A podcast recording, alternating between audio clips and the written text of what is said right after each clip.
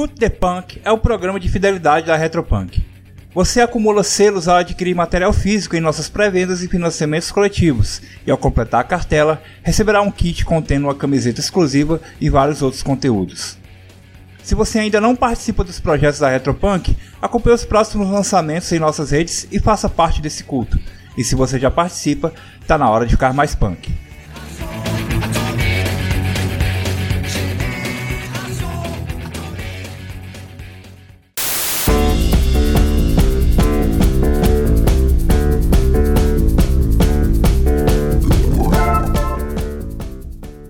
Criar um mistério no seu RPG de mesa? Vamos ver. Vamos descobrir. Hum. Uhum. Como criar um mistério no seu RPG de mesa? Plágio. é isso mesmo. Eu acho que o plágio é a melhor forma de criar mistério no RPG de mesa. O plágio. Cópia, copia, mas copia bem. A verdade é que o mistério, o romance policial, qualquer gênero de mistério é um dos gêneros mais difíceis de escrever. É muito complicado manter a consistência. Então, se você pegar alguém que já teve esse trabalho, vai ajudar bastante. Eu tenho uma máxima que eu sempre gosto de repetir pro pessoal que fala, que conversa comigo sobre narração de RPG. Nós somos narradores, nós não somos roteiristas, nem escritores. Pelo menos não nesse momento. Então não tem problema se a gente plagiar a história de alguém. Não tem problema nenhum. O que importa é se divertir. Pensa que você tá fazendo um cover. O cantor que faz um cover do Iron Maiden não tá plagiando, ele tá fazendo um cover. Só que no RPG você deve evitar dizer que tá copiando de outro lugar, pelo menos a princípio, eh, enquanto a narrativa tá rolando, para que a galera fique bem imersa. Eu vou assumir aqui que eu não consigo escrever um mistério, então eu vou plagiar. Mas da onde? Ah, aposto que vocês pensam em livros do Sherlock Holmes ou da Agatha Christie a princípio. Mas eu vou te dar uma fonte quase inesgotável de mistérios. Tem um desenho chamado Detetive Conan.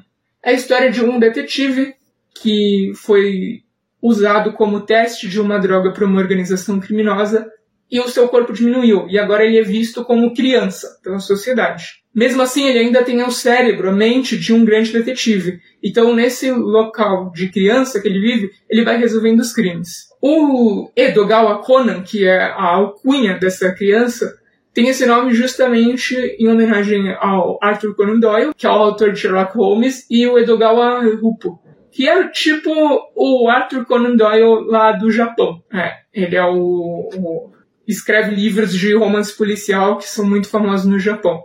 Então, esse desenho, ele tem referências muito clássicas de romance policial. Ele também puxa muito de Agatha Christie, né, Hercule Poirot e, e Miss Maple, que são os detetives mais conhecidos aí da Agatha Christie, de outros autores japoneses e de vários clássicos do romance policial, inclusive o Ladrão da Casaca Branca, esqueci o nome, o Lupin. Inclusive Lupin, ele tem uma série só inspirada no Lupin que é Kaito Kid, chama Kaito Kid, que aí é sobre grandes roubos. Mas o que eu quero dizer é que esse desenho tem muita inspiração em romances policiais clássicos. E cada episódio é um mistério curto e simples. E atualmente tem cerca de 1040 episódios, é episódio pra caramba. É mais do que One Piece. então, cara, vai atrás do Detetive Conan, assiste um episódio com um bloquinho na mão. Anota o mistério, anota o sentido do mistério e joga ele pra galera. Eu já fiz isso, dá muito certo, é muito divertido. Se você não quiser ir atrás do, do Detetive Conan, faz isso com um jogo do Phoenix Wright. É, Phoenix Wright é um jogo sobre advogados, tribunais, né, julgamentos. Inclusive, diga-se de passagem, aquilo não tem nada a ver com julgamento de verdade. Mas são tribunais, são julgamentos criminais. E todos os jogos, todos os momentos dos jogos, se fala sobre um mistério onde deve se encontrar o culpado. Então vale muito a pena você pegar a inspiração, plagiar, copia mesmo esses mistérios, porque eles são muito bons, eles têm uma ótima qualidade. Então essa eu acho que é a principal dica. Você quer criar um mistério? Copia. Copia vários e quem sabe você começa a entender o mindset da coisa e mais pra frente você vai conseguir criar o seu próprio. É um processo natural. Agora, nem sempre você precisa criar o mistério. Tem jogos que cujas regras já propõem isso para você. Então, você como narrador não vai precisar criar o mistério, o culpado, o que aconteceu, etc, etc, porque as regras já vão, as regras e as coisas, as ações dos jogadores já vão fazer com que isso aconteça. Mas mesmo assim, você tem que levar, como narrador, levar esse mistério de um jeito que as pessoas fiquem investidas nele e fiquem imersas. Então, tem algumas dicas que eu uso que eu acho legal. A primeira delas é trilha sonora. Trilha sonora faz muita diferença. A mesma coisa com músicas diferentes mudam tudo, assim, faz muita diferença, sério. Quer ver um exemplo? Eu coloquei um localizador no meu namorado. Agora eu sei por onde ele anda. E eu coloquei um localizador no meu namorado. Agora eu sei por onde ele anda. A trilha sonora muda muito, influencia muito a nossa mente. O nosso, a música trabalha muito bem em conjunto com o nosso cérebro. E não só a trilha sonora, o tom, né? Então, mantém um tom. Eu vou matar você. Eu vou matar você. Muda tudo, né? Então, trilha sonora e o tom de voz são dicas sonoras que mantêm o mistério vivo, porque o mistério intriga a mente humana.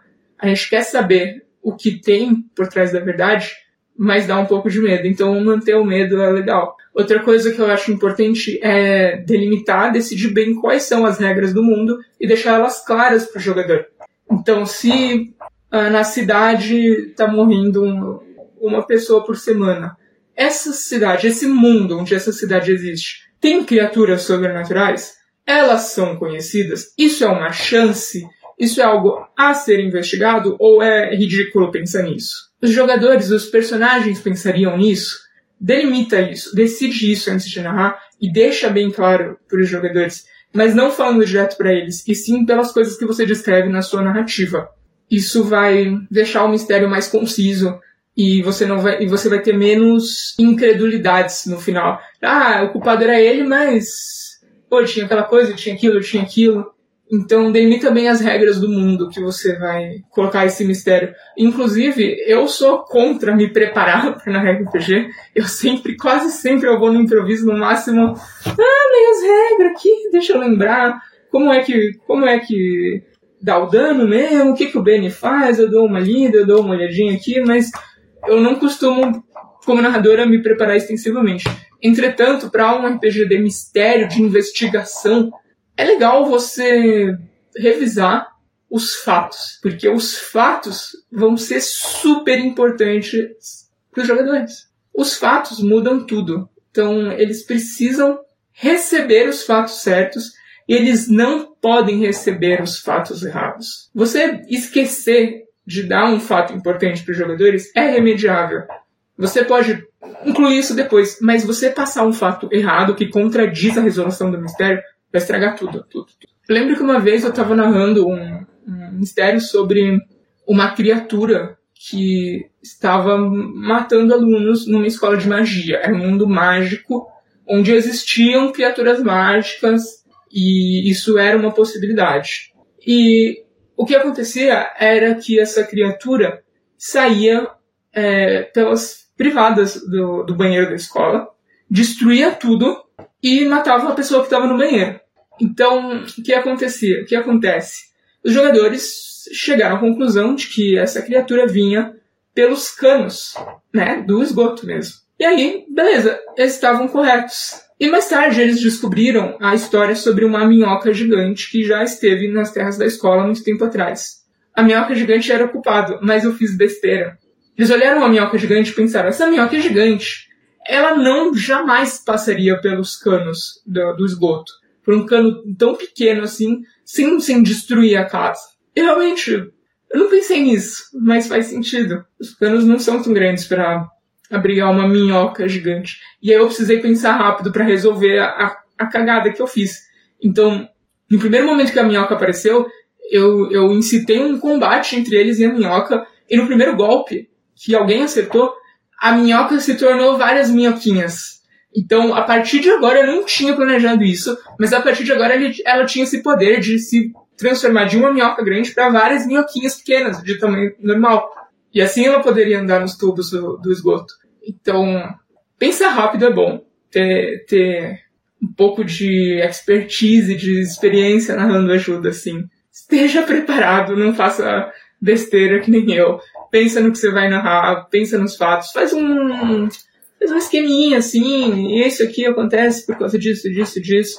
É, acho que para o mistério vale se preparar um pouco.